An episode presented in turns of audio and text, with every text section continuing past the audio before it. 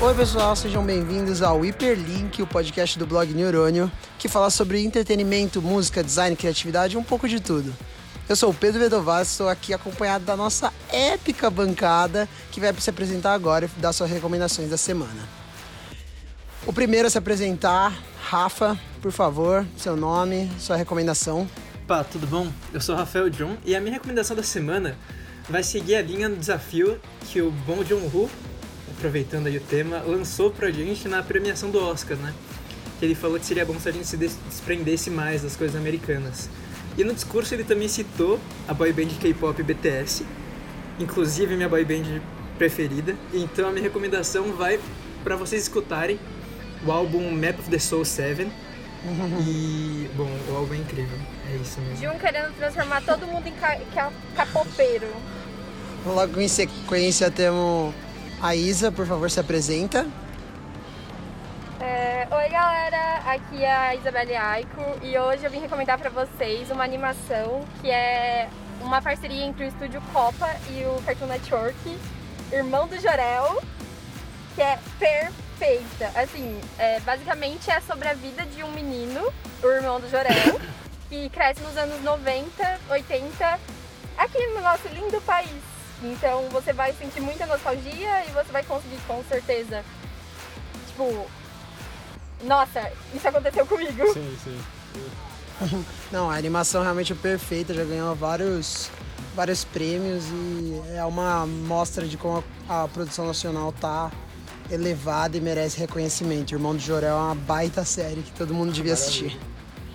Eu sou suspeita porque eu amo. Onde tem? Tá disponível tanto no YouTube quanto no, né, é no Netflix e se você estiver lá no Cartoon Network mesmo, no canal. Nossa, que da hora, tem bastante lugar então. Sim, sim, você pode achar em qualquer lugar. Inclusive, Matheus, por favor, Ah, sua recomendação. Vou seguindo o desafio de é, obras que se assemelham um pouco com a obra do Bong Joon-ho. É, eu gostaria de citar aqui um filme é, que concorreu, é, se não me engano, em- em- junto com Roma para Oscar de melhor filme de língua internacional, de língua estrangeira, que é o Assunto de Família. É, assim como Parasita e boa parte da obra do Bong Joon-ho, é um filme que trata sobre é, desigualdade social, traz um paralelo com a família mais pobre e tudo mais, que é Assunto de Família, né? um filme japonês muito, muito, muito bom.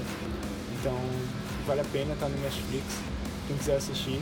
É, eu, eu admito que particularmente é, lembrei vários aspectos do, de Parasita e alguns outros filmes do, do Bong Joon-ho, porque tem essa questão da relação familiar e também que eles estão numa situação mais vulnerável e tal. Então, vale muito a pena. Se você gostou de Parasita, vale checar. Tá no Netflix, Assunto de Família, muito bom. Próximo é, é o João, por favor, seu nome e se apresente, se apresente e sua recomendação. Oi, eu sou o João Marcelo e minha recomendação hoje foi é, a Tilda Swinton. É meio no tema do Bong Joon-ho porque o porque ela tá presente nos, em dois filmes dele já e eu tava quando fui rever os filmes pra, pra aqui no podcast me deu uma, uma vontade de ver tudo dela porque eu amo a Tilda Swinton e toda a, versatilidade dela em fazer papel, tipo ela já fez papel de homem, de mulher, de andrógeno, de tudo. E minha recomendação é ver Nossa, qualquer excelente. filme possível da Tilda Swinton que você consiga. Inclusive Nárnia, né? Nossa, ela manda muito, manda muito. É, É, realmente é uma atriz que deve ser reconhecida pela diversidade. Por último, meu nome é Pedro Vedovato e minha recomendação da semana é a série Atlanta, uma série da Nossa, Fox sim. Premium, dirigida, roteirizada e protagonizada pelo Donald Glover, que é um artista que eu e o Matheus somos muito fãs. Ele é o cara dos caras e fala muito sobre desigualdade, mas eu acho que o fato que eu queria trazer para conversar justamente sobre Bom Joon-ho é justamente sobre a versatilidade dos episódios que eles não só dialogam com o drama, a, a vida difícil comum de uma, de uma família suburbana nos Estados Unidos, no interior dos Estados Unidos, em Atlanta, mas também sobre a versatilidade dos gêneros dos episódios, que também são super legais e permitem que você tenha várias emoções durante uma temporada só da série. Então Nossa, fica aí a recomendação de todo mundo. Adorei a recomendação, Pedro. Uma, uma grande surpresa. Vale a pena citar que Atlanta tá no Netflix também, né? Sim. As duas temporadas estão no Netflix. Sim, e já foi confirmado Então, pra por favor, terceira e tudo. quarta temporada. Nossa, excelente. Uma das minhas séries favoritas, com certeza. Muito bom, velho. Então, podemos ir pro tema do dia agora.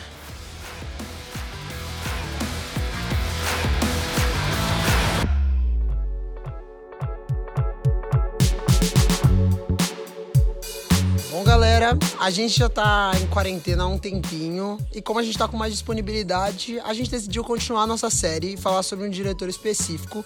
E o dessa semana que foi escolhido foi Bong Joon-ho. Bong Joon-ho chamou muita atenção nas premiações de 2019 por causa do brilhante Parasita, que fez história, o seu primeiro filme de língua não inglesa a conquistar um Oscar de melhor filme. O diretor também ganhou o Oscar de melhor diretor e tem formação em sociologia e já possui no total sete filmes. Pra começar, a gente vai pedir desculpa antecipada por não conseguir falar todos os nomes, mas assim, ninguém consegue, nem lá fora consegue falar o nosso, a gente não tem obrigação nenhuma, vamos partir daí. mas acho que pra gente começar, acho que seria interessante contar um pouquinho qual foi a primeira impressão que chamou mais atenção de vocês na obra e na figura de Bong Joon-ho. Rafa, como foi sua primeira introdução ao universo Bong Então, Joon-ho? meu primeiro filme que eu vi dele foi Okja, mas eu fui descobrir que era dele, tipo, mês passado. E eu acho que é muito visível na, nos filmes dele, nas obras em geral, né? Essa, essa relação, tipo, que ele fala muito sobre as relações familiares, os laços familiares, né? E como a, a gente se relaciona com as pessoas que a gente convive, que a gente, sabe, cria esse- essa ligação. Sim. Total. Isa, a primeira impressão chamou. Foi um soco no estômago também? Muito, porque assim, eu fui ver. O meu primeiro filme dele foi Expresso da Manhã, né? E eu não fui ver. É, eu não fui ver porque, tipo, nossa, esse filme deve ser super legal. Eu fui ver porque, tipo, meu, Chris Evans tá lá, sabe? Meu Deus, quero ver. E aí eu chego e é, tipo, essa porrada de conceitos, sabe? E metáforas que. Elas é, é tipo uma cutucada no público com uma coisa bem afiada. Do tipo, eu, eu, eu estou falando sobre a sua vida, não é o trem, sabe? Sim, tem críticas sociais, alegorias socio... Alego... ah, lá, lá. Nossa. Tem críticas sociais, alegorias sociopolíticas muito, muito interessantes nesse filme. É bem... No começo eu me surpreendi, tipo, não, não foi uma surpresa muito boa porque eu achei muito grotesco. Aham. Mas assim, hoje em dia eu vejo e acho que é um filme excelente. Aham. Eu nem sabia que era do Bo- John Borro, mas depois que tipo, eu fui analisar ele e fui rever o filme, realmente é tipo um dos um, tem todas as características dele, tipo, todos os maneirismos dele como diretor. Total. É um, é um grande balde de água fria, se vocês me permitem Sim. a piadoc. Nossa.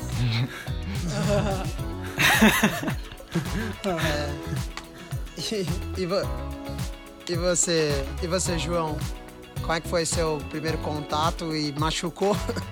Tá bom. É, minha primeira introdução foi também o Expresso da Manhã. E eu gosto muito dos filmes dele, pelo que eu- depois que eu vi Optia e menos, menos em Parasita, é que ele consegue misturar muito, é, tipo, um contexto muito fantasioso, mas com temas tão realistas. Sim, total. Tipo, ele consegue botar um trem que anda pelo fim do mundo com- é, e consegue fazer uma história tipo de luta de classes, sabe? Eu gosto muito dessa mistura que ele faz. Sim, Sim, eu acho isso muito interessante. Tipo, eu acho que principalmente o hospedeiro, o Okja e o Expresso da Manhã lidam com essas grandes figuras é, fantasiosas, mas que na verdade são traduzidas com grandes metáforas, tipo, extremamente realistas. Então eu acho muito interessante como ele brinca com isso. O absurdo é real, o surreal é real, sabe? Nossa, sim. O- Isso é muito interessante. Eu acho que vale também contar. Eu, meu primeiro contato foi bem tardio, foi com um Parasita. E. E eu achei. meu também, sinal. É, então. E eu achei que a, a ligação dele com balancear o, o simbolismo com uma narrativa que mistura gêneros, não só nesse filme, mas como na obra toda, eu acho muito precisa, assim, sem nenhum momento dá tempo de comemorar por nenhum personagem, porque você fica levado pela história dele que em outro ponto vai te, vai te derrubar de novo. Mas e você, Matheus? Não, total, não, concordo plenamente. Acho que isso se explica muito pelo fato dele ser sociólogo, né? É importante analisar sobre esse contexto. A Coreia do Sul está passando também por um, uma grande revolução cultural, então é, a gente vai ver um, grandes investimentos, uma grande liberdade artística também, que ele tem assumido nos filmes dele, assim como outros filmes sul-coreanos também, mas principalmente de Bong Joon-ho agora, que é o nosso, é, nosso destaque do episódio. Mas eu concordo, acho que todo mundo falou bem. Uh, eu só queria eu só, acho que só queria notar um, dois detalhes muito interessantes que eu acho, que é como ele brinca com essa fluidez de gêneros, né? Assim como o Pedro falou nas introduções, nas recomendações que ele faz comédia com tragédia, drama. Sim. Ele fala que, tipo, é uma comédia com vilões e é um terror com heróis, sabe? Tipo, ele, ele brinca um pouco com isso. Todos os personagens, eles são complexos, eles são realistas, eles estão naquela zona cinza, né? Que é é um pouco ligado ao que a gente vê na realidade. É, o mundo não é só binário. Preto no né? branco só, é. É, é, é bem novela. refrescante, na verdade, de tipo, essa coisa maniqueísta de Hollywood, né? De, Sim. tipo, ai, ele é um super-herói absoluto. Não, ele é humano, do tipo. Ai, nossa, ele tá tentando. Eu vou usar o Expresso da Manhã, né? Tipo, ele tá tentando fazer a evolução. Mas ele também não é tão bonzinho. Exato, e é interessante porque a gente vê o Chris uhum. Evans, que é tipo um ator americano, ele faz o Capitão América, com o grande símbolo dos Estados Unidos, você vê ele naquele papel de um, um cara tão, tipo, você começa, tipo, nossa, ele é herói, é revolucionário, mas não, depois você, tipo, se desencanta um pouco com ele, mas sem falar muito do filme. Eu acho muito interessante porque isso se reflete ao longo de toda a obra dele. Toda a obra dele tem personagens, assim, é. que são bem, bem reais, são humanos, são crus. Sim. E eu, eu achei isso...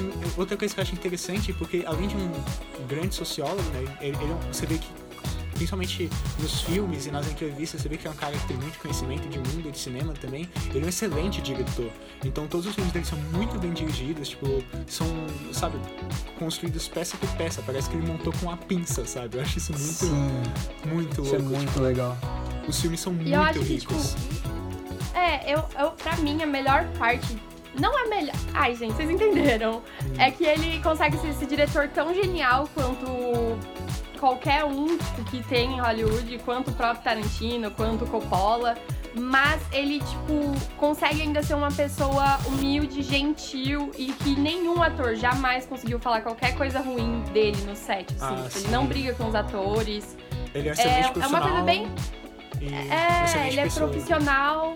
É, tipo, é uma coisa tão diferente do que a gente tá acostumado, né? Sim, sim. sim. Mas ao mesmo uhum. tempo, tipo, ele é humano, porque a gente, sei lá, eu, eu, eu acho muito fácil cair na tentação de idealizar o Bonnie porque ele é uma pessoa muito boa, tipo, é, é muito fácil você chegar e chamar ele de perfeito, ele é sabe? Fofinho. Mas ele também é muito humano, você vê que, tipo, é, sei lá, né? Tipo, ele é uma pessoa mais madura, madura, entende? Acho que é, é interessante eu... observar por esse lado. É, pelo menos ele não tá tentando vender essa imagem de eu sou, eu sou seu tio asiático bonzinho. É, então, tipo, ele, ele, não, ele não tem. Ele é realmente uma pessoa humilde, uma pessoa madura mesmo. Ele não, ele não fica, tipo, pagando de perfeitão, de. Sabe? Tanto que a gente só foi conhecer melhor ele, é, principalmente recentemente, né? Com o. Acho que mais com o Orc, esses filmes mais hollywoodianos, e o Parasita, né? Que ele ganhou melhor diretor e tudo mais. Mas é um cara bem humilde mesmo.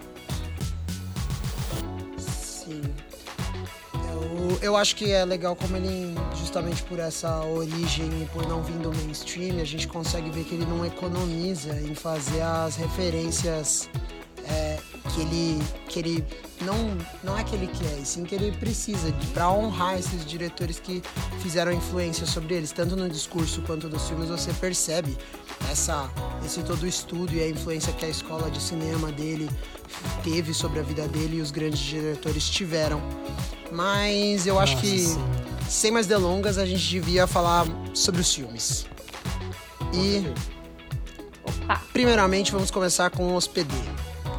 É um filme. Nossa. É um filme de 2016 que conta a história sobre Não, uma. 2006, 2006. Ai, desculpa, olhei errado.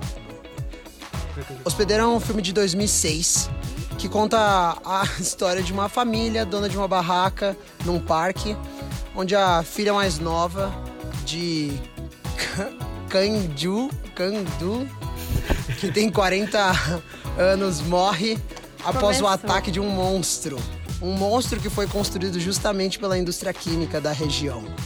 A- todos cuidam da menina, a mãe sai de casa há muito tempo, mas o monstro surge no rio causando terror às margens e levando ela, a neta de Ryubong, pra longe. Com isso, todos os membros da família precisam enfrentar os monstros e os seus monstros. E acho que é um bom start pra gente começar a falar sobre Bom Joon-ho, porque ele traz grandes, grandes elementos muito, muito recorrentes da obra dele. Mas, João, o que, que você achou desse filme e você consegue ver muito Bom Joon-ho ali? Olha, eu vi esse filme faz pouco tempo, vi umas duas semanas, e eu gostei muito que ele, que ele consegue subverter um pouquinho da. Ele consegue trazer um, um toque de Bong Joon-ho mesmo, você consegue ver a presença do diretor no filme.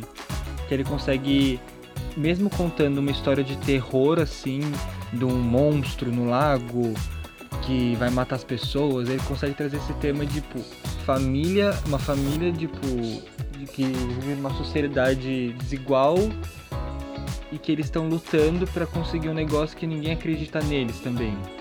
Eu gosto que o foco do filme não é tanto a destruição da cidade, o poder de destruição do monstro e sim, mas o foco é na- nessa família. Sim, sim. Matheus, você Eu- como fã do Stephen King, grandes obras de, de monstros assim e gênios do terror, como é que você lidou com esse filme coreano sobre, sobre um monstro do lago? Ah, eu, eu, eu achei bem legal. Eu assisti esse filme anteontem, né, em preparação pro episódio hoje. Eu acho muito interessante notar ele porque, junto com o, o Hospedeiro, né, junto com o, um outro filme sul-coreano chamado Old Boy, foram os filmes que são consagrados como é, os filmes que revolucionaram, que deram mais destaque pro cinema sul-coreano, tipo, foram grandes sucessos de bilheteria na época e tudo mais. Eu acho que ele, além de ser um marco definitivo para a carreira do Bong Joon-ho, também é um marco definitivo para a carreira do, pra, perdão, é um marco definitivo para o cinema sul-coreano como um todo. E eu acho muito interessante começar falando sobre um detalhe mu- muito simples, mas ao mesmo tempo que faz uma grande diferença. Porque quando a gente fala de hospedeiro, é, a gente tem toda uma ligação com a doença, né? Alguém que é, tá hospedando um parasita ou algo do tipo. A gente até ficou brincando antes, falando que será que é uma trilogia de É. doença, sabe? Piadinha. Então, É, mas não existe o universo cinematográfico de Bom Joon-ho, infelizmente. Não existe. E aí, porque o hospedeiro é uma tradução é, pra inglês, que acabou ficando The Host, que pro português a gente traduziu como hospedeiro. Porque na verdade, perdo, perdoem o meu coreano, acabou realmente não ser falar coreano, porque o título original é Goemu, que significa monstro mesmo. Mas eu acho que provavelmente não seria muito comercial né, nos Estados Unidos e aqui no Brasil um filme que só se chama Monstro, sem muitas explicações, então eu não sei, tô Sim. chutando aqui explicação, mas eu acho muito interessante porque o monstro, né, como a gente citou anteriormente, ele parece ser um negócio, nossa, caraca, tipo, grotesco, um monstro, um negócio sobre ficção, como é que isso pode ser real, sabe? Um monstro que só chega do nada e começa a atacar todo mundo. Isso é até interessante porque ele quebra um pouco esse, esse, essa questão também, tipo, espetacularizada dos Estados Unidos, que é tipo um monstro, ele vai caçando as pessoas com precisão absoluta. Não, ele é um monstro mó desengoçado, ele aparece nos primeiros, sei lá, 12 minutos de filme, já sai esbarrando em todo mundo, batendo em todo mundo, matando todo mundo. Ele aparece muito, tem vários minutos de tela. Sim. E até que é um, é um pouco bizarro, né? Porque os efeitos especiais estão bem datados, então. Tipo, não bem datados, mas. Tipo, imagino que pra época deve ter sido excelente, mas tem um certo estranhamento assistindo hoje em dia. Mas é muito interessante porque, né, Bom Joon-ho, a gente precisa lembrar disso. Então o monstro ele também serve como uma grande metáfora da intervenção estadunidense na Coreia do Sul, né? Que tem uma relação bem bem tensa, que foi um palco de guerra por muito tempo, toda a questão da Guerra Fria e tudo mais. Então é muito interessante que o Joon-ho ele sempre encontra um jeito de é, inserir seus comentários sociopolíticos. Eu acho isso muito, muito legal da obra dele. Eu Tipo, acho. Até mesmo no filme de monstro ele consegue fazer umas críticas mais profundas, assim. É, Eu acho legal do, do- da figura do monstro, porque justamente diferente do que a gente tá acostumado de não saber de onde o monstro vem, do monstro ser essa figura que não é nenhuma coisa que a gente conhece, mas nem uma coisa imaginária, porque ela tá nessa realidade fantasiosa. Mas ele te apresenta o monstro não só, que nem você falou no começo do filme, mas te apresenta de onde ele veio, que ele não é um monstro, ele é uma consequência das nossas atitudes. entendeu? primeira cena ele é o que a filme- gente fez do dele, dos produtos químicos do mar da região, que conta na primeira cena do filme justamente com a figura do cientista estadunidense e do funcionário do subalterno, o, o coreano, né? Então acho que Sim, a e essa é justamente a primeira cena do filme. Você já chega com isso na cabeça. Tipo, é- até mostra um pouco da genialidade da direção dele. Porque começa o, o funcionário sul-coreano sendo obrigado a despejar todo, todo aquele é, formol no rio, acho, no rio Han. E aí é, já corta pros pescadores mexendo com um peixinho, um peixinho estranho, eles acham que é estranho. Aí já corta pra apresentação dos personagens. Você vê que os Você personagens acha estão que vendo... as coisas estão indo muito rápido, né? Você acha as É, coisas... então. Eu achei uma cena que me tocou muito, tipo, muito mesmo, foi justamente essa introdução que eu achei fantástica, que todo, todo esse arco, que ele, o pai, né, que é interpretado por sinal pelo Song Kang-ho, desculpa a pronúncia novamente, que é uma das grandes parcerias do do Bong Joon-ho aí, é um grande parceiro dele. Ele tá lá com a filha, que vira a ser uma peça central no filme. Aí eles estão assistindo televisão, eles veem um negócio tipo de notícia de morte e tal. Só que tem uma desensibilização tão grande que eles nem se chocam com essa notícia, sabe? Eles ficam, ah, passa aí pro esporte, vamos ver a, a sua tia jogar.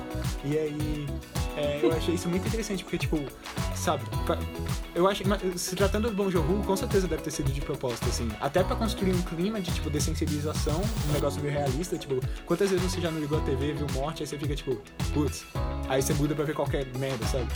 E aí, também... Especialmente agora em momentos de coronavírus, É, né? exato, tipo, é, um- é um excesso de informação que acaba desensibilizando um pouco a gente. Isso é preocupante, isso é triste. E ele, como sociólogo, imagina que deve ter boa noção disso. E então eu achei isso interessante porque também já constrói um pouco o terreno pro próprio monstro, sabe? Tipo, mostrar, calma, tem alguma coisa acontecendo errado. E aí ele já aparece, e aí vai ligando. A cena da. Da, da- do funeral simbólico da criança, nossa, muito angustiante, velho. Fiquei é, grudado na. Fiquei pregado na cama vendo essa cena. Sim, acho que. E sobre o monstro, Rafa, o que, que, você, o que, que você achou dele? Então, eu, eu assisti, quando eu assisti, eu, eu gostei do monstro, só que enquanto eu tava pesquisando pra fazer o podcast, eu, eu achei uma notícia que me fez gostar 500 vezes mais do monstro, que é que ele foi feito pela Weta Workshop. Foi a mesma Ah! que cuidou dos efeitos físicos do Senhor dos Anéis. Nossa, que da hora! E eu. Sim, e eu sou um fanboy de Senhor dos Anéis. Então isso É. aí me fez gostar muito mais do monstro. E eu também acho, tipo. Não falando apenas tipo, só do monstro e tudo que ele representa, mas eu acho que isso aí se liga muito com o que eu falei no começo de das relações, né? O foco não é tipo a destruição do monstro, mas são as pessoas e a relação delas. Sim, sim. Tipo, também acho que é interessante porque liga até com o que a gente tá vivendo agora. Tipo, em vários momentos eu, senti cenas comuns do nosso cotidiano hoje em dia, que são as pessoas usando máscara, as pessoas, tipo, meio assim, porque, tipo, é, sai uma notícia de que o, monstro também liberou um vírus, né? E aí, tipo, então a cidade fica de quarentena, as pessoas ficam de quarentena. E isso até move um pouco da, da, da trama central do filme, que é a família indo atrás da filha, sendo que eles estão furando a quarentena. Então, eles estão colocando. é, o, o- eles estão sendo egoístas nesse sentido, porque eles estão colocando os obje- objetivos dele acima do bem-estar da comunidade. E aí, eu, eu- enfim, eu só achei isso muito interessante. Tem uma, uma cena do, do ônibus que é muito legal também, que o cara ele tá espirrando, aí ele cospe na água, aí o ônibus passa, a água espirra em todo mundo e todo mundo começa a gritar.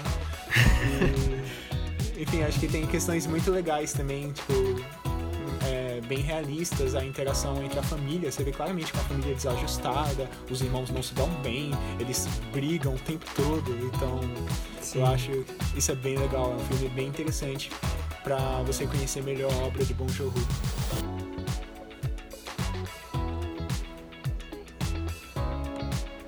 Ah, eu, eu achei muito legal porque eu tô acostumada, né, com essa coisa de tipo Godzilla.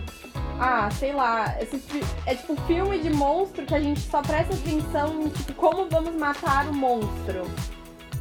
E eu acho que tipo Bong Joon-ho conseguiu transformar essa coisa dessa figura monstruosa em em algo que é realidade, né? De tipo a indústria cria essas coisas que talvez não sejam tão grandes que estão matando a gente. Sim, é uma responsabilidade, uma inconsequência, né? É. E aí eu, eu, eu fiquei bem chocada, né? Porque eu assisti recentemente, né, pro podcast. E eu já peço muitas desculpas porque os efeitos especiais, como o Matheus disse, são muito, tipo, são velhos. É, E aí teve observando de partes hoje em dia, eles são estranhos mesmo. Mas, É, e aí, tipo, teve partes que eu tinha certeza que em 2006 as pessoas ficaram muito chocadas e eu achei muito tosco, por causa que o efeito especial não foi nada, tipo. Então, desculpa, Bom de horror. Mas mesmo assim, é impressionante, é impressionante. Tipo, eu sinto que isso não estragou É, a minha experiência. É só um- uma, uma observação, mas eu acho que ficou bem legal. É, não, tipo, com certeza, mas aí, tipo, teve umas cenas que eu acho que era pra eu me sentir mais assustada. E aí eu fiquei, tipo, tipo, deveria, teria mais impacto, teve impacto, só que, tipo, teria mais impacto se eu estivesse em 2006. Sim. Esse filme consegue ser excelente, tipo, de uma maneira que a mensagem ainda é passada. Ah, com certeza, com certeza. E faz todo mundo pensar, né? Faz o público pensar como eu reagiria com família. Sim, sim. Sim, eu acho que um ponto legal é que fala sobre, eu falei, fala sobre a consequência. O monstro, o monstro a gente descobre qual, da onde ele veio no começo, mas ele fala a consequência de todas as atitudes, sabe? Da, do, ele começa falando sobre o, sobre o personagem principal, o pai da menina comendo a lula de um cliente, a perna mais gostosa, sabe? Cada um na sua individualidade, no seu egoísmo, assim, tentando lutar para sobreviver, independente de qual seja o monstro. E daí nessa nesse contexto de pandemia, a gente falar sobre o individualismo fica bem difícil quando a gente, quando a sociedade devia se comportar como um todo, justamente para garantir o bem-estar de todo mundo.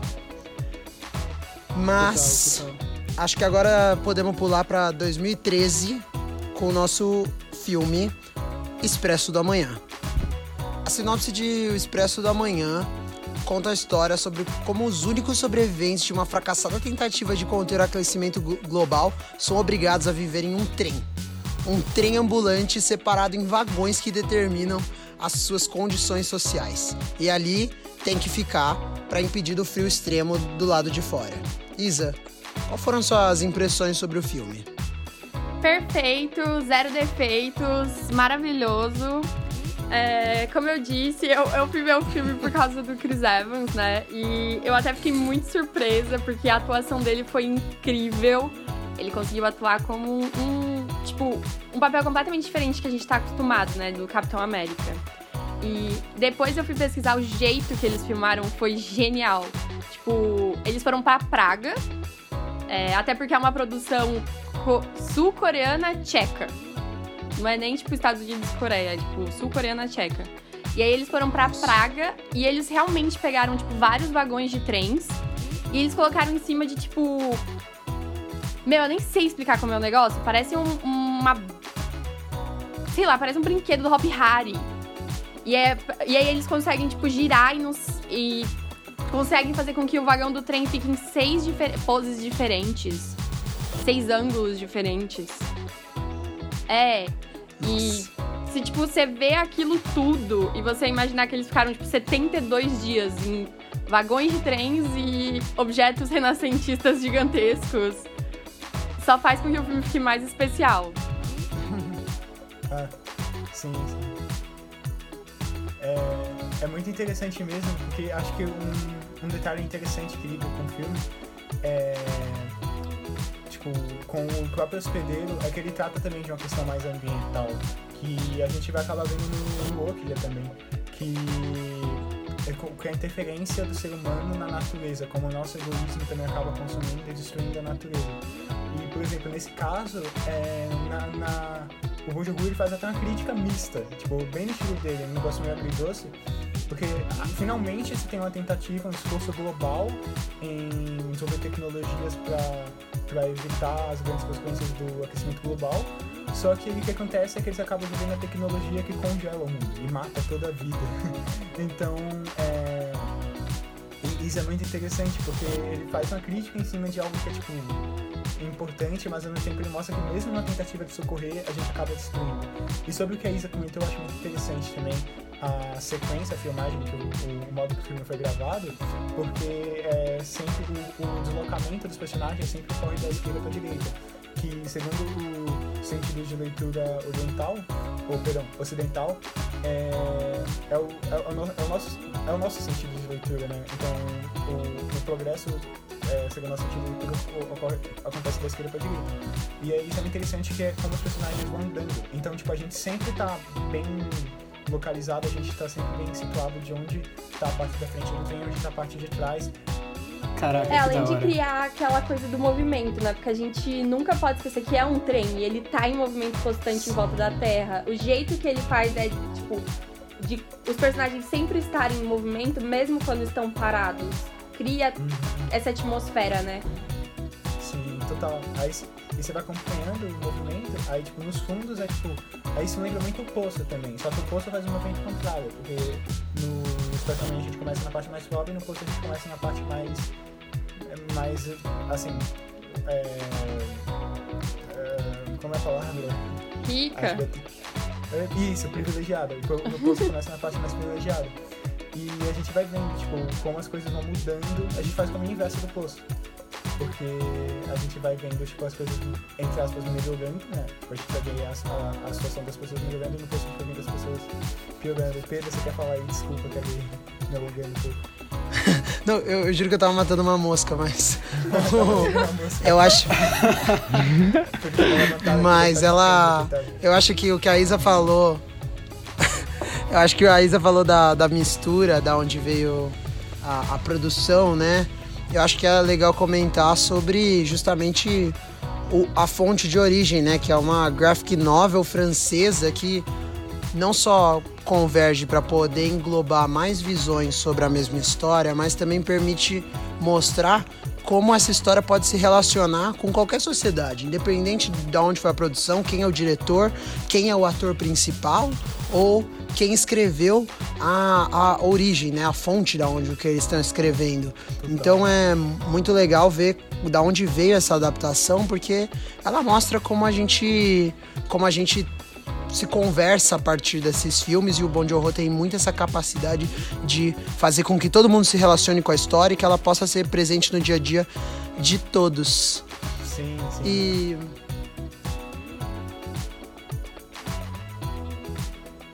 Aí, não, é. E o negócio que você falou legal também do. Que mesmo sendo englobando muito, glo... sendo muito global essa história, tipo, do. De subir, de privilégio, tem o negócio da luta de classes, né? E querendo ou não, é meio uma metáfora pra, tipo, o trem. O, o trem é tipo o sistema capitalista e o mundo lá fora seria tipo o mundo lícito, sem lei. E tem uma entrevista que eu vi do Bon Joon-ho falando sobre esse filme, muito legal, que ele fala assim: Ah, o, tipo, o trem é o capitalismo, o mundo lá fora é seria, seria tipo uma sociedade socialista. E você, mas, tipo, você quer destruir o trem, mas você realmente quer morar no mundo de fora, tipo, morrer de frio? Eu acho muito legal esse negócio que ele fala que.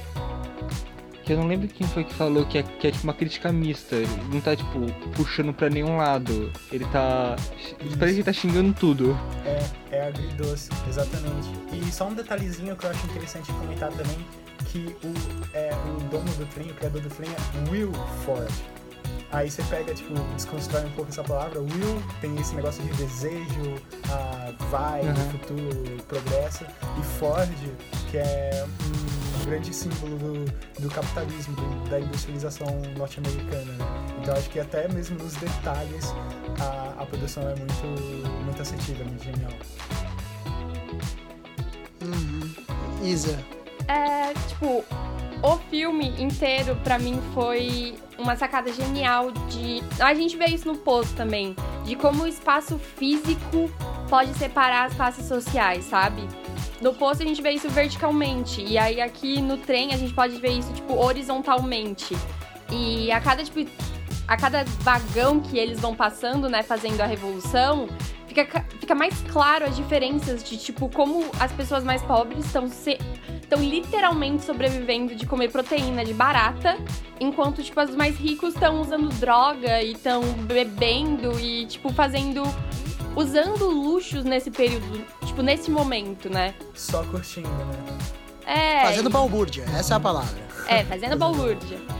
E dá até pra desenhar um paralelo, talvez agora, né, com as celebridades que estão curtindo pra caramba em casa e não não estão doando, não estão fazendo nada e, tipo, as pessoas que ainda estão tendo que ir lá trabalhar e estão. Enfim, dá pra Sim, relacionar bastante com o Covid. É, quem não tem tanto acesso à saúde pública, né? Quem não tem tanto acesso à saúde de qualidade acaba é, sendo prejudicado é, nessa situação. Por exemplo, você vê, tipo, sei lá, levando bem pra realidade, é, as regiões mais ricas e mais privilegiadas têm taxas de morte por Covid baixíssimas, enquanto as regiões mais pobres, tipo, acabam tendo taxas bem, de letalidade bem mais elevadas. E não porque, é, sei lá, as pessoas pobres são mais suscetíveis à doença, tipo, biologicamente, é só por questões de falta de acesso à saúde de qualidade mesmo. Questões É, sociais, questões né? é, socioeconômicas, exatamente. E isso denota mais uma vez a visão de um sociólogo fazendo filme. Isso é muito interessante. Eu acho que na visão desse trem, a Pugliese estaria na primeira fileira, né? Nossa, com certeza. Eu não queria, não queria falar o nome dela É, para não ser senti. repetitivo, mas.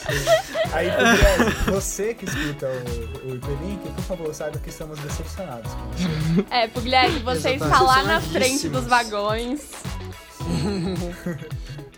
Você tá cancelada. Não, super cancelada. Acho que, acho que a Pugliese é um bom gancho pra gente falar sobre alimentação. E com alimentação, a gente só pode pensar em Oksha. Filme de 2017 Caraca, Pedro. traz uma. Pedro, Pedro, o seu cérebro é tão Meu. grande, mas Pedro, tão grande que eu fico Pedro, a impressionado. dirigir com Bom Jogo, né? Tá, tá inspirado. Cara, É, mais aqui um é, aqui é ele gancho, gancho de qualidade. Ai, ai. Mas o Oksha é um filme de 2017 que conta a história de uma jovem que arrisca tudo pra ajudar o melhor amigo.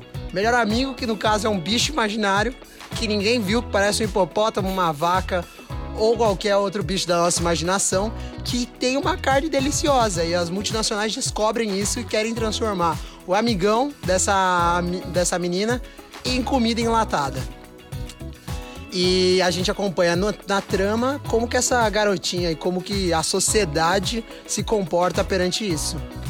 É, Acho que, acho que é muito legal porque a gente trouxe sem querer a Pugliese e a gente acaba falando de alimentação e de indústria do, cons- indústria do consumo, indústria alimentícia e funciona muito bem nesse, nessa questão quando a gente está falando de hoje em dia. É, eu, acho até interessante fazer um detalhe, tipo, porque a, até pra desconstruir um pouco isso aqui na nossa conversa, porque eu não assisti Okja ainda, admito, mas aqui, justamente na visão de alguém que não assistiu esse filme, no fundo, ele, é, o- só observando assim, ele parece muito só uma panfletagem superficial de veganismo e tal. Mas, então, o, o que vocês acham, tipo, quem já assistiu? É, o, realmente, assim, Eu sou muito suspeita de falar, né? Porque eu sou ativista animal, eu sou vegetariana. E eu fui ver o filme porque eu achei que era propaganda vegana. E no final, não foi. Eu senti. Eu senti que Bom Joe tinha vindo aqui em casa e tinha me, dar, tipo, me dado uma surra. Porque no final ele tá falando dessas atitudes nossas que a gente tenta pra fazer uma diferença, mas que a gente ainda tá dentro de um sistema. Então, a gente não tá mudando nada de verdade, sabe? Ah, mas assim, mas acho que deve ser um pouco disso também, né? De é, solidariedade, se, a- se as pessoas se unissem, talvez poderia ser uma diferença maior. É. E. E, tipo, falando em. Nossa, eu amo esse filme. Em primeiro lugar, eu amo Moksha. E. O, eu, gosto de- eu gosto muito desse filme porque ele trata de um negócio que é muito absurdo. Que é tipo, é um porco gigante, geneticamente modificado pra fazer uma carne gostosa. E aí você, ao longo do filme, você percebe o. que não é só um. Sei, ai, não sei como falar, mas é tipo, muito. Você cria uma conexão muito louca com a tipo, com o personagem mesmo. Claro, claro. E. E sendo, tipo, eu gosto muito que não é só, o- não é só o porco que é, que é gigante, é, tipo, as personalidades dos personagens são muito hiperbólicas. Tem a. a. Puta, eu falei o nome dela. A Tilda, não é? Mika. Isso, a Tilda Swinton, nossa, deu branco agora. Ela é tipo uma empresária super do bem, mas aí no final ela é super. Ela é super do mal, sei lá, ela é muito egocêntrica aí, os ativistas são tipo super pacíficos. Aí o Jake Gyllenhaal é super bobo. É muito. É muito gigante, gigante. Tipo, é um gigantismo muito grande em tudo. Não só no físico, mas também no, Um no exagero. psicológico. É um exagero, acho interessante. Isso. É, a- acho que a gente consegue ver isso nas cores do filme também e nas diferenças brutais de cenários, até em tamanho de produção. Mas e você, Rafa, o que, que você achou? Então, esse filme ele é muito mais profundo do que ele parece ser em primeira instância. E um negócio que eu acho que esse filme faz muito e que é muito diferente do que muitas muitas situações da vida, né, mostram que a gente estava conversando quando a gente estava fazendo o roteiro é que esse filme ele não ele também não é o único filme do Bong Joon-ho que faz isso, mas ele assopra depois ele bate, sabe? Ele acha que tá tudo bem, só que depois ele te dá uma porrada. Uhum. Eu acho isso interessante porque é, justamente comentando tipo, sobre esse negócio da- das críticas mistas, né, que a gente citou do Expresso, Expresso da Manhã também. E é, que eu acho isso muito interessante, porque mesmo sem ter assistido o filme, tipo, só pelo que vocês falaram, do que a gente é, comentou previamente, eu acho interessante porque ele também vai estar falando sobre a perspectiva de uma intervenção humana na natureza, né? Que acaba criando esse animal geneticamente modificado, é, que, que ainda não é puramente artificial, é uma criação humana e tal. E isso faz muito sentido, isso tem, isso toca na nossa realidade, isso é, isso é muito próximo da nossa realidade a partir do momento que a gente tem essa criação, essa seleção artificial do, do- dos, dos animais, pro, seja para o nosso consumo, né, na pra, criação de gado, até seja para animais domésticos. O- nós lidamos com animais que não são naturais, animais artificiais, desde um, um shih tzu que você tem na sua casa até o peixinho beta, ou então a carpa, sabe? Que é resultado de. ou Os gatos que eu tenho aqui em casa são resultado de muitos anos de. é, muitos séculos, milênios, e, enfim. é, de seleção artificial. Eu acho que é muito legal, porque ele exagera, assim como o João falou, né? Tem um certo exagero em cima da, da seleção artificial, mas também não deixa de tocar em algo que é 100% real. É um surreal do real, que eu acho que é algo constante na obra do Joon-ho. Sim. E você, Isa, como vegana, quais foram como o filme te tocou? O filme me tocou muito, do tipo, chorei bastante. Mas o, o, o que eu achei muito interessante, principalmente do personagem, né? Que é o. É o hipopótamo. lo- sei lá, o bicho lá. Que. A é, Okja. a Okja. Que ela não é. Não é tipo.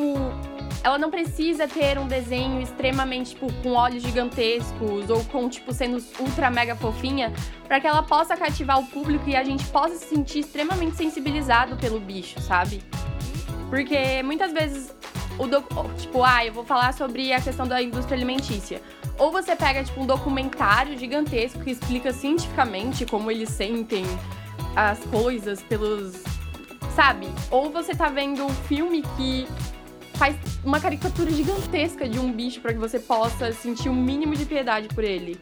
Não, eu senti que no filme o Bo, tipo, Bo conseguiu fazer isso, conseguiu criar um personagem que não fosse exagerado, que não fosse perfeitinho e que ainda criasse esse sentimento de tipo, meu, ele tem sentimento, ele ele tem um, um emocional, sabe? Ele sente, ele tem a melhor amiga e ele vai ser morto como se não fosse nada pelo nosso consumo egoísta.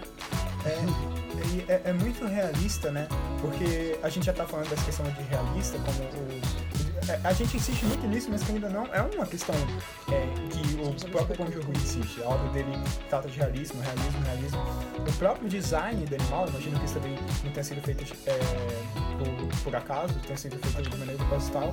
O próprio design é de um animal realista. Ele tem um, ele é meio cinzento, ele não é rosa, ele não tem uma cor, sabe? Assim, por mais que eles é, uma cor que torne ele mais fofinho, mais atraente, mais infantil, mais lúdico, assim, nesse sentido.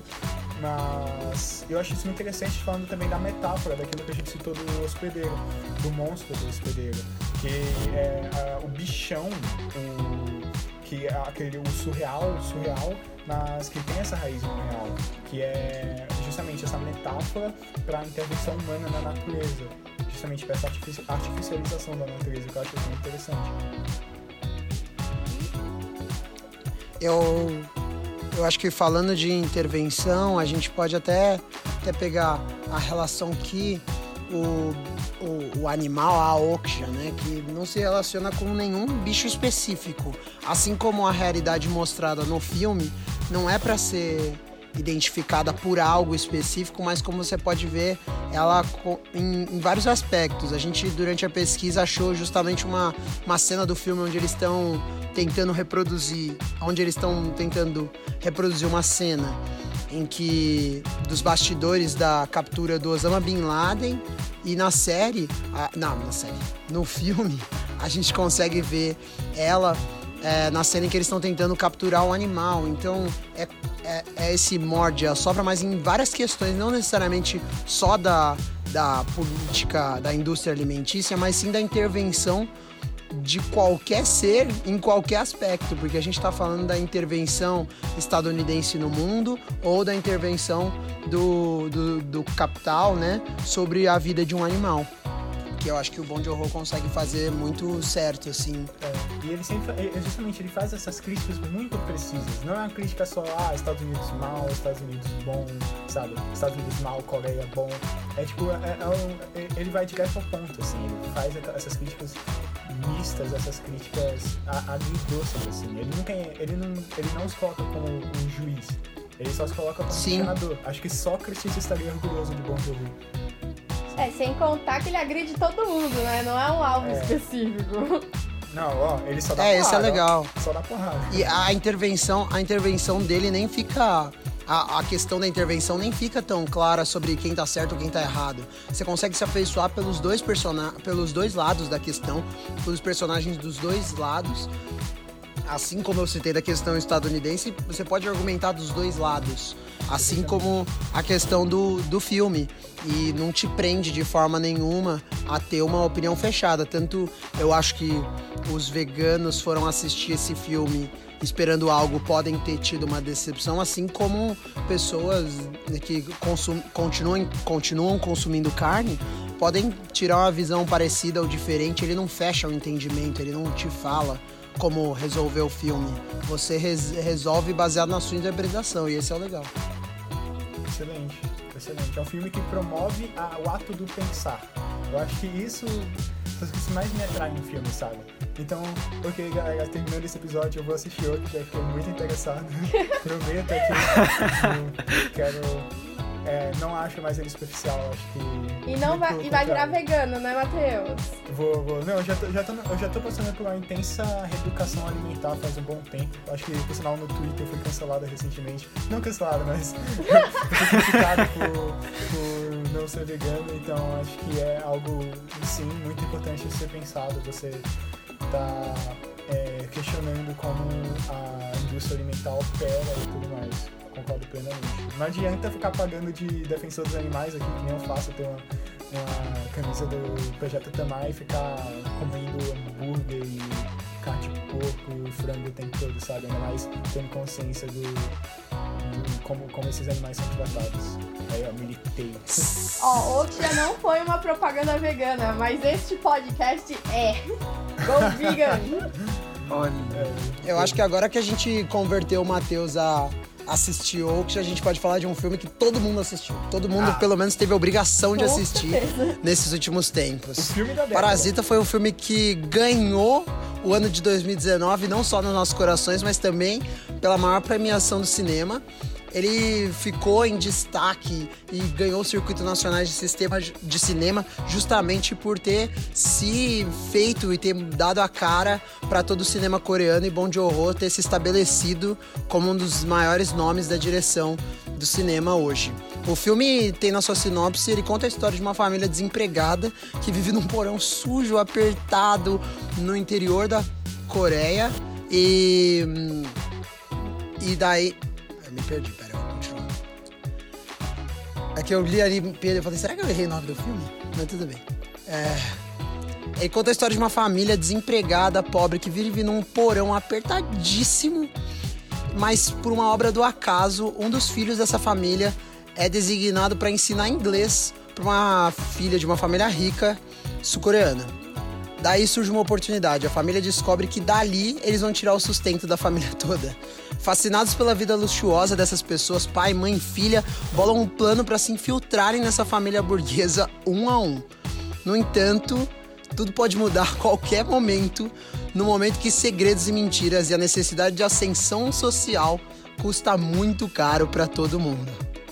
Eu acho que é um filme que mexe com muitas pessoas e mexeu comigo por justamente ser tão fácil e tão relacionável com qualquer qualquer sociedade hoje em dia. A gente conseguiria ver aquela história acontecendo nos Estados Unidos, num filme hollywoodiano ou num filme brasileiro de em qualquer lugar, do- sendo no, no- sul, no, no sudeste ou no nordeste, a gente pode ver aquilo acontecendo diariamente. Mesmo que não seja o mesmo porão ou a mesma cultura, a gente consegue ver como aquilo se relaciona com a gente de uma forma muito clara.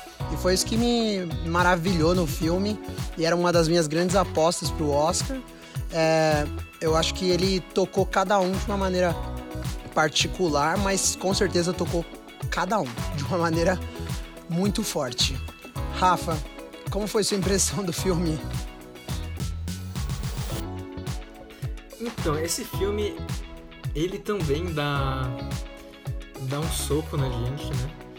E, mas, quando eu tava pesquisando, eu achei uma curiosidade que me fez gostar mais ainda, tanto do filme quanto do Bong Joon-ho, que foi que dois atores, quando, antes do filme começar a ser gravado, e aí, aí agora vai, peço desculpas, mas o, o Choi Wo-shik e o Song Kang-ho, eles não sabiam absolutamente nada sobre o filme e mesmo assim eles aceitaram o papel. O Bong Joon-ho falou pra eles fazerem e eles aceitaram mesmo sem saber nada do filme. E aí a gente pode ver tipo a confiança que eles têm no diretor. E também Não, só fala, a confiança que o diretor tem nos atores também. Ele não faz processo de seleção, exato. né? Ele faz a, a competição. Ele chega pros atores, vê a, a, a- obra, o portfólio deles e fala: Eu quero esse cara aqui, eu quero essa mulher aqui. Acho isso muito da hora. Inclusive, ele falou pro, pro Song Kang-ho, quer dizer, ele falou na- numa entrevista que se o Song Kang-ho não tivesse aceitado o papel, o filme ia ser cancelado, porque ele falou que ele era a única pessoa que conseguiria interpretar Não, o papel. mano, a, a amizade deles é muito Nossa. linda, velho. Juro. Goals, goals de deles- amizade. Porque, total. mano, eu, eu lembro muito daquela cena do Oscar, acho que é quando ele ganhou o Oscar de melhor diretor. Aí ele, tipo, já baixou a cabeça, assim, ficou meio envergonhadinho. E aí o Song já chegou do lado dele, tipo, foi o primeiro a falar com ele. Eu acho isso muito legal. Eles têm uma, uma relação muito, muito, muito próxima, de muita intimidade. Acho que, mano, é, eles estão juntos desde Memória de um Assassino, né? Que é um, um dos primeiros filmes do, do, do Bong Joon-ho. Então, é uma parceria de longa data. Muito bom eles terem conquistado tantas coisas juntos. É, tipo, eu tenho que confessar que eu nunca vi. Tipo, no Oscar de 2019, eu sentia que a gente tava torcendo tanto pra Parasita ganhar as coisas quanto a gente tava torcendo pro Babu ganhar o BBB. Tipo, Eu tive. Eu, eu já tinha certeza. Eu tinha certeza que É, os eu dois iam ganhar. sinto que- Infelizmente, um foi frustrado, mas. É, mas. É, eu, eu vi várias pessoas de países diferentes, porque, tipo, é aquela, é aquela coisa do. Nossa, se os sul-coreanos conseguem, talvez a gente também consiga. É aquela quebra Total. do imperialismo estadunidense na indústria da, de cultura, né? Na indústria cultural. E Totalmente. todo mundo muito comovido por isso, sabe? Do tipo, nossa, tomara que Parasite ganhe. E quando ganhou, todo mundo levantando do sofá e todo mundo torcendo como se fosse Sim. um gol, sabe? Exato. Foi final de Copa. Juro, eu, eu tava torcendo muito pra Exit ganhar. Muito. Muito, muito. E é legal eu, também- Eu acho. Não, pode falar, desculpa. Não pode acabar esse pensamento.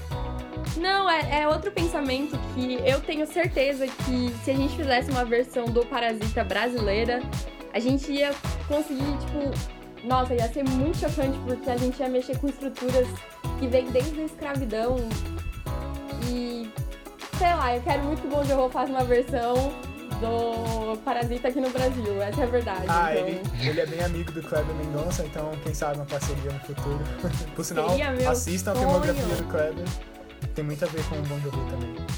O filme ia ter que ter a Regina Casé, essa é a única certeza que a gente Ah, tem. sim. Mas, João, o que, que você ia falar? É, o negócio, outro negócio legal é que em entrevista o Bon, o bon Jovi falou também que ele não esperava tanto, tanta conexão do público do mundo inteiro pra ver o filme, vendo o filme, tipo, ele achava que era que aquele negócio da família da família pobre querendo se elevar pro status mais rico era uma coisa muito específica do público sul-coreano. E e quando ele viu que o mundo, tipo, o mundo inteiro viu o filme, aceit, tipo, aceitava e meio que se identificava, ele ficou muito surpreso. Sim. E isso, isso faz todo sentido, tipo, também voltando a tocar nesse ponto, mas da visão dele como sociólogo, né? Alguém que tem. É, é, essa noção exata, porque você. É, é impossível, é praticamente impossível você fazer um filme com essa qualidade, com esse nível de é, clareza sobre as relações sociais, sem ter um conhecimento profundo sobre a sociedade. Então, acho que a experiência dele como sociólogo certamente ajudou a construir essa narrativa universal. É praticamente um mito moderno. A gente tá vendo um, sabe, um, um deuses do Olimpo, mitos gregos modernos em Parasita, que a gente tá é, é um filme histórico em todos os sentidos, como a Isa falou, na questão de uma conquista tão grande para o cinema internacional, né, que quebra um pouco, mesmo, acho que mais simbolicamente de tudo, mas quebra a hegemonia do, do cinema de língua inglesa, né, sobretudo norte-americano, e dá um pouco de esperanças para nós brasileiros, principalmente. É, então acho que é, se Cidade de Deus fosse lançado a partir de agora, ele ganharia pelo menos um Oscar, porque eu não vou parar de falar como foi absurdo. Aqui, assaltaram. É, a Fernanda Montenegro. Brasil. É, não É, vamos então. nem falar sobre Fernanda Montenegro, então, né? É, então, exato. É, eu acho que o filme ele requer meio que essa maturidade também dele, não- que nem vocês falaram da relação deles com os outros atores, a confiança, a confiança nele mesmo, né? Que eu acho que chegou numa, num lugar onde ele consegue falar meio que de todo mundo sem aquele problema, aquele receio de estar cutucando alguma coisa maior do que ele consegue controlar. Porque eu acho que, que nem a gente estava conversando antes da gravação do programa, ele não parasita o termo parasita aplicado no filme ele não ele não tá aplicado a um grupo a uma família a uma pessoa. Você pode entender a a, a, o, a relação de parasita dentre a família rica dentro dela mesma. Você pode entender entre as famílias você pode entender entre as famílias pobres. Eu acho eu acho que ela eu acho que ela tem mostra muito da, da realidade. E é legal de novo trazer que nem a gente falou da ascensão e da- das metáforas do trem na ascensão horizontal.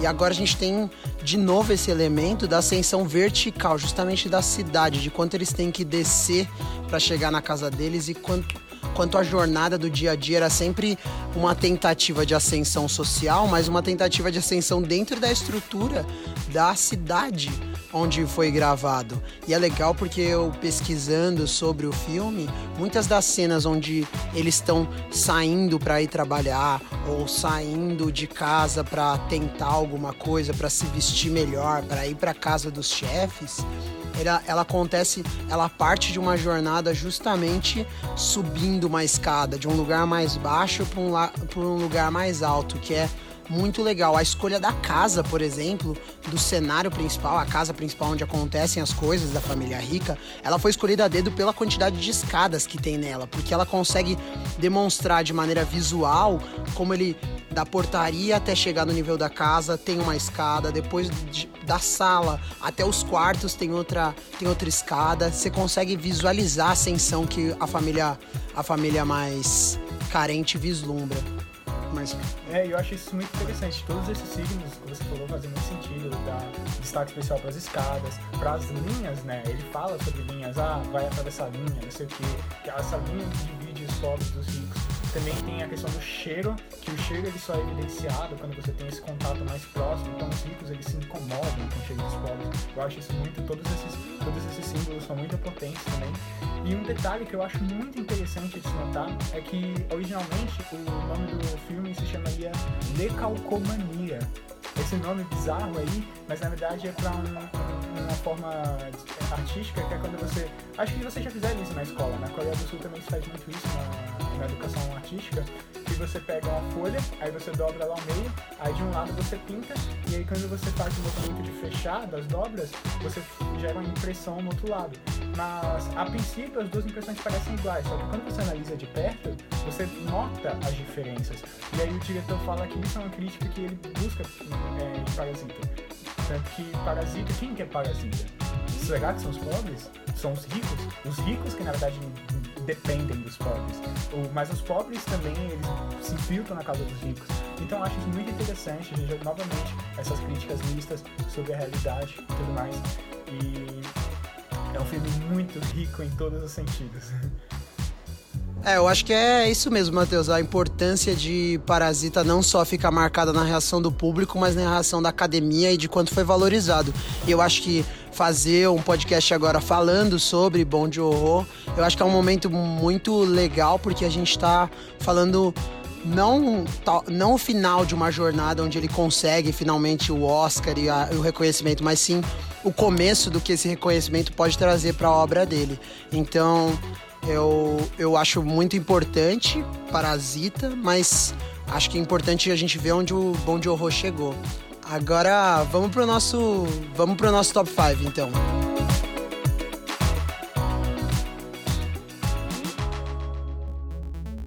Nosso top 5 dessa semana vai para Rafael Jun. Só pra gente não ficar sem falar da quarentena, ele vai nos falar os cinco personagens que ele acha que derrotariam o famoso coronavírus.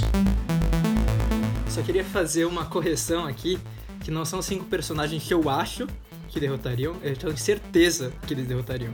Putz, falou são com autoridade. Um adendo, falou com um adendo aqui. Bom, em quinto lugar, Justo. em quinto lugar eu vou colocar a Rochelle Rock, a mãe do Chris.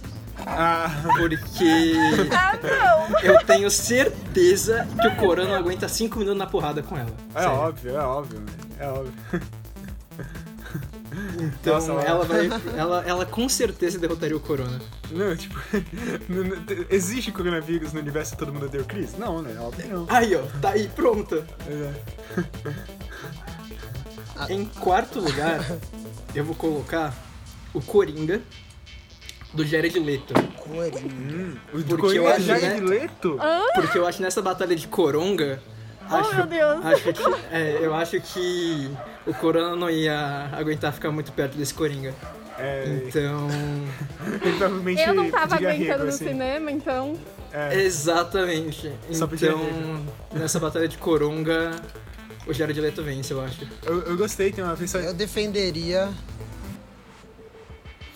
não, eu ia falar que só tem uma, uma versatilidade de forma de derrotar o Colonga, né? Não é só na porrada. Exato, você pode fugir também. O Colonga pode fugir.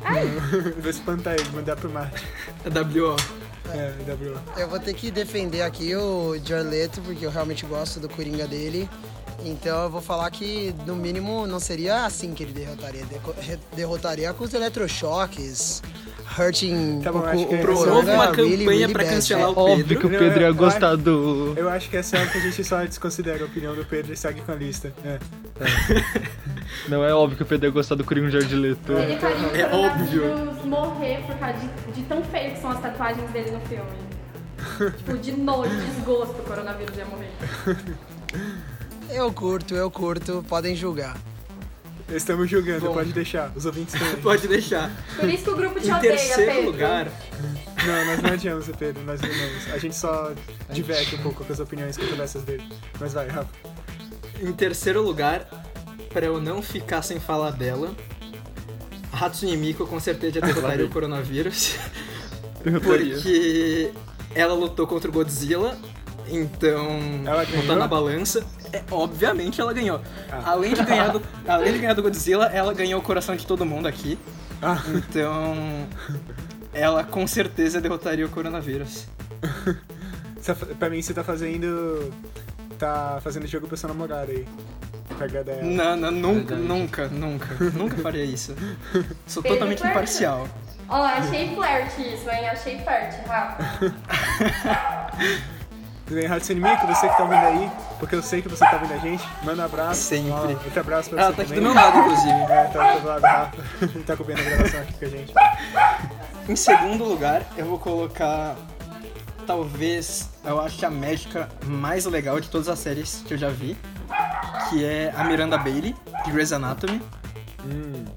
Porque eu acho ela Nossa, agora o cara foi pra sensacional. Grey's Anatomy, aí fica difícil defender o E o Mano, House, e o House. Ai. A Bailey mora no meu coração. Nossa, não, Não, Doc- se o Pedro tá falando, você tá, tá defendendo o Jared Leto, velho. não, Você tá falando de Grey's Anatomy, Grey's tá Anatomy de é diferentes. muito bom. Aí, vo- aí eu não tenho nem como. Não, não é nem te defender, é, é simplesmente continuar uma conversa. Ó, Eu eu, eu assisti pouco de Grey's Anatomy, mas pelo que eu assisti eu gostei. Mas, cara, House é outro nível, velho. O Dr. House, Ai. ele olha pro coronavírus e ele, tipo, Ah, não. espirra no coronavírus e o coronavírus morre, assim. Todo. Sim. Primeiríssimo. Tá, Matheus tá redondamente certo. É, naquelas. em primeiríssimo lugar, o meu lado otaku vai falar mais forte. E eu vou colocar o melhor médico de toda a ficção, que é o Chopper, de One Piece. o Chopper é uma rena que comeu a fruta do humano, então ela é uma, ele é uma rena humanoide. E ele é o médico da tripulação. E o sonho dele é virar um médico que pode curar todas as doenças. Então. Peraí, é eu uma rena que tem o sonho tem- de virar um médico? Não, ele já é um Eu médico. sabia que ia vir anime nisso, eu sabia. Ele, ele já é um médico. É uma rena que comeu a fruta do humano, então ele é uma rena humanoide. Tem um, Ela é super fofinha. tem um teor meio ah, explica furry mais aí. sete vezes que eu entendo. Nossa, tem um teor meio furry aí. Não continue sua frase, Matheus. Não Não, continue. Eu sei que você vai falar. Não, não tem nada a É, ver com furry. É, então eu ia falar. Ai, meu Deus. Não tem nada a Como que ver a com veio furry. parar em furry? É, é um centauro, então? É tipo uma rena centauro? Não, gente, é uma rena. Ponto. É uma. É uma. É, mano, cê, procurem, tá? A- nesse exato momento, todo mundo estiver ouvindo, procurem no Google Chopper One Piece. É Chopper com dois P's. E vocês vão se encantar porque ele é muito Excelente. Ele até usa chapéuzinho. Um chapéu É. rosa, não é? E ele com certeza derrotaria o achei o, coronavírus. sonho dele muito bonito, o objetivo dele. Curar todas as doenças do mundo. Sim. Olha, olha, Ele é maravilhoso, o Chopper. é, olha que altruísta, que solidário. Nossa, eu Ele e o procurei aqui o. coronavírus, Cinco minutos sem perder a Ele é muito fofo. Ele é muito fofo. Pode, pode falar, Pedro. Ele é um amor. É fofo, mas assim, como é que ele ia deco- derrotar o coronavírus? A gente já tem gente Mano, fofa porque ele é no um mundo. médico, assim, sabe? Ele é um médico o melhor médico da sobrenatural. ficção. Peraí, de todos os médicos do mundo, de todo o Drauzio Varela, de todo o House, você escolheu realmente uma O mina Chopper. do Grey's Anatomy e um, um médico que é uma rena. Sim! Ai, ai, Você não vamos tem encerrar respeito, o podcast Pedro. de hoje, porque eu acho que já foi longe demais. já foi longe demais. Não, eu, eu me abstenho. não. Não que eu concorde com as escolhas do Rafael, mas eu confiaria minha vida no Chop. Em Yeah. todas as minhas escolhas, É, eu- inclusive. Menos na do Jared Leto. Já É, o eu, Pedro. eu gostei da Rena, eu Gente. gostei da Rena. A médica de Grey's Anatomy, eu, eu admito A que médica prefiro de House. Grey's né? Anatomy eu não. É muito bom. Grey's Sabe o que essa. Renan Ah, indica pra gente? Ah. Ah, Que claramente tá na hora de terminar. Ah, Então, o nosso podcast vai ficando por aqui. O programa não tá mais sendo transmitido ao vivo por motivos de coronavírus, então fica de olho no nosso blog neurônio.spm.br para ficar por dentro de tudo que estamos fazendo durante essa quarentena. Gente, acho que não tem mais nada que a gente possa dizer além de tchau.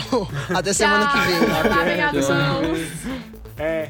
até. Vejo minhas recomendações, tá? Assistam mãos, anime. É... Isso, tomem banho, já que o Matheus não faz. Meu Deus do céu, por que você tá tirando isso, cara?